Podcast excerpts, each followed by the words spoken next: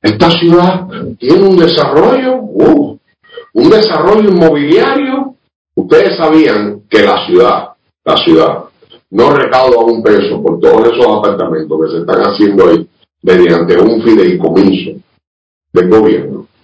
El gobierno le dice a esas grandes empresas inmobiliarias que construyen unos apartamenticos así chiquititos y quieren cobrar como 4 millones, 2 millones, 3 millones, 4 millones. Miren, construyan ahí, yo le doy todas las facilidades al que va a comprar.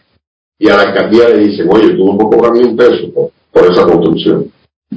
Esos son los inventos que se han hecho aquí. O sea, las alcaldías, sea aquí y en otros lugares que se han construido, no perciben nada por arbitrios.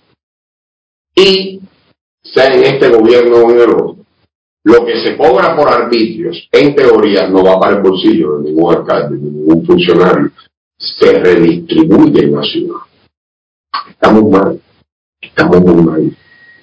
Es verdad que se han construido carreteras. La avenida San Isidro, la que va hasta la base, construyeron y dejaron una estación de policía en el medio de la calle. Construyeron sin baranda, sin ningún criterio. Los gobiernos pasados. La avenida ecológica. La avenida ecológica. Que la ampliaron en el gobierno pasado. No tiene filtrante. Las barandas están echadas a perder. No se le hizo ningún centro. No, se terminó. Eh, tira ahí, dale para allá. Y a eso le llaman desarrollo. Mentira.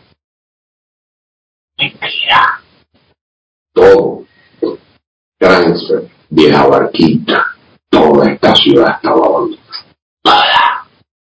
Todos los parques, los paseos, toda, toda la concepción de, de la ciudad hermosa que podríamos tener. La ermita estaba abandonada la bomba de los minas, ese adefesio, estuvo ahí durante muchos años. Y aunque les preocupaba a los gobiernos, no tuvieron los, lo que había que tener para, ya por suerte está. Los mercados en esta ciudad no servían ninguno de los dos, ninguno de los dos. Y el mercado de los minas estaba mandado a intervenir por insalubridad. Está pasando. Vayan al mercado de los minas, compren ahí para que ustedes vean otra cosa, pero ya nadie quería ir al mercado de los minas. Es verdad o mentira lo que yo estoy diciendo. Comentario de Fernando Huitrago para el segmento A lo Claro.